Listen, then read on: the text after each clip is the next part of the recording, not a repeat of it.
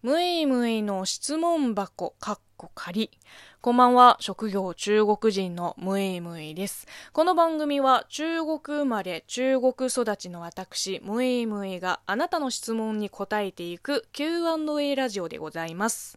えー、前回の配信で冒頭の部分にだけ BGM をかけてみたんだけれども、なんか聞き返してみたら、うるさいっていうか、落ち着かないっていうか、まあ、あんまりいい感じじゃなかったので、えー、今日からまたいつも通りのこの素朴な感じでお送りいたします。はい。では今日もムエスナーズからいただいた質問に答えていきましょう。えー、まずはこちらです。ラジオムイムパットパットさんより、以前中国上海に仕事で行った時コンビニのペットボトルの緑茶とウーロン茶に砂糖が入っていて飲んだ時かなりびっくりしました。あれは中国だと一般的なものでしょうか？ちなみに私は中国のコンビニに置いてある化粧品ボトルみたいな容器に入っているペイナーソンというコーヒーが好きです。あれね私も好きですよ。あの、ちょっとなんかプレミアム感があるやつですよね。値段もちょっと高いやつ。えー、っとでこのペットボトルのお茶問題に関しては、えー、逆に日本のコンビニで売ってるそういう砂糖の入ってないお茶を初めて飲んだ時ちょっと驚きましたね。うん。ん？甘くないぞって。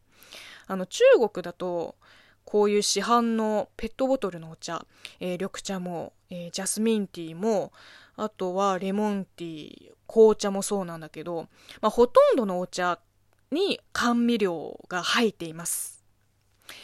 ラジオムイム香里さんより、ムイムイさんにとって寒い国はどこを思い浮かべますか？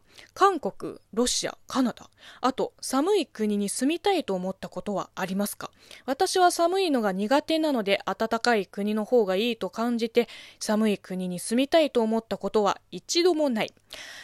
同じですね。あの、住みたいとは思わないですね。寒いし。なんか旅行で行くぐらいがちょうどいい気がします。まあ韓国もロシアもカナダも寒そうですよね、冬は。まあ日本だと青森とか、えー、北海道あたり、まあ雪国ですよね。あとは、北欧かな？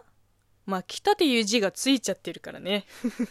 まあ、私出身が南寄りなので、あの、雪景色をあまり目にしたことがなかったから、まあ、ちょっとだけ、ほんのちょっとだけ憧れはあります。でも住むとなるとね、また話が違ってきます。えー、ラジオムイム、ジェンナイさんより、ルーがサラサラのカレーとドロドロのカレー、どっちが好きですか？私はサラサラの方が好きですが、世間的には少数派のようなので、少し寂しいです。ムイムイさんはどっち派ですか？ああ、そうですね。サラサラ寄りのドロドロ派です。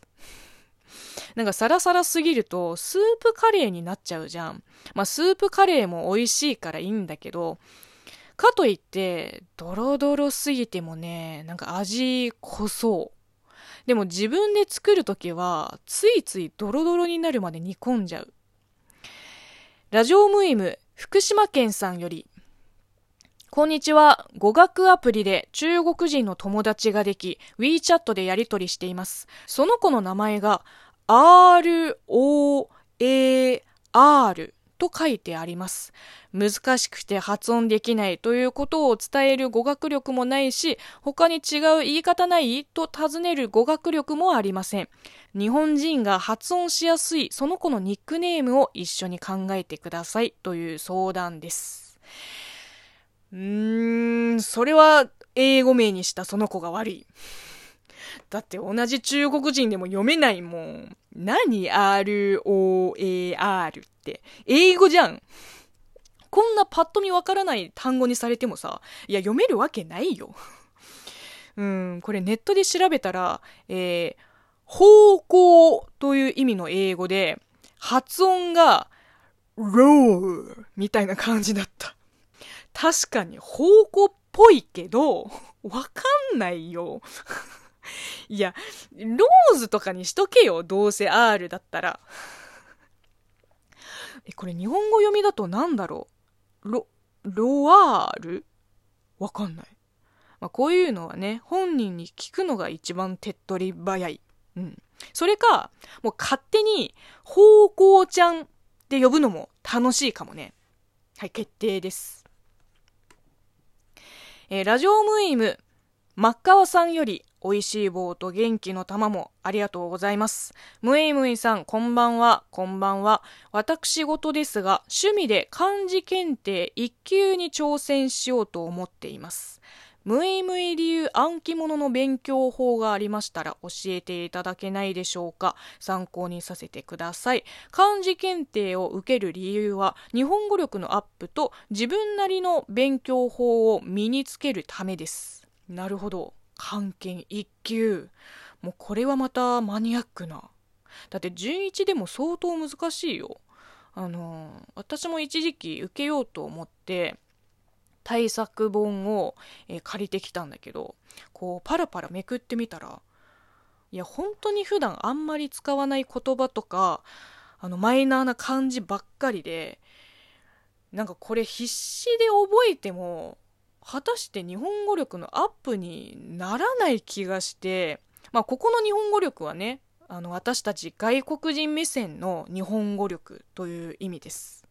ね。基本もまだマスターできてない時にこんな上級編をやってもね、意味ないからね。えー、ムイムイ流の暗記法。そうですね。えー、2つあります。1、どうしても覚えられない時は脳が覚える必要がないと判断したから無理に覚えようとしない。二つ目、違う場面三つぐらいで、まあ、同じ言葉、あるいは知識と出くわしていたら、まあ、自然と覚えられる。はい。まあ、暗記って言っても、ほとんど短期記憶じゃん。試験でいい点数を取るためだけなら、まあ、いい勉強法かもしれないけどそれを定着させるのには、まあ、繰り返し暗記しなきゃいけないので、まあ、日課にすることですかね。えー、とにかく漢検1級頑張ってください。えー、続きましてラジオムイムルビさんよりムイムイさん、こんばんは。ムイムイさんの日本語、本当に上手だと思います。同じ外国人として羨ましいです。ムイムイさんの日本語の勉強法をぜひ教えてくださいと。ありがとうございます。なんかこうやってさ、あの、ライブ配信によくいらっしゃる方が、あの、収録配信の方にお便りを送ってくれるのはもう本当にものすごく嬉しいです。しかも同じ日本語学習者っていう共通点を持っている方でね、えー、私流の日本語の勉強法。そうですね。まず、語学勉強の目的と目標を明確にすることです。もう大事。これ大事。で、それに合わせて、自分が嫌にならないような勉強法を導き出す。まあ、私が今まで実践してきた方法は、1、えー、母国語を封印する、まあ、できる範囲内で母国語を話さない、えー、母国語のコンテンツに触れないつまり中国語のチャンネルをこう一旦切って、えー、日本語チャンネルだけで生活する。まあこれ来日する前からずっとやってたけど、ね、一苦労でしたわ。えー、2、大量に聞く。まあこれは大前提ですね。まあ、ラジオでもアニメでもいいし映画ドラマでもいい、まあ、何でもいい。手当たり次第日本語のコンテンツを見る聞く。それで耳を鍛える、うん、私はいつも、えー、作業中にラジオを流してます。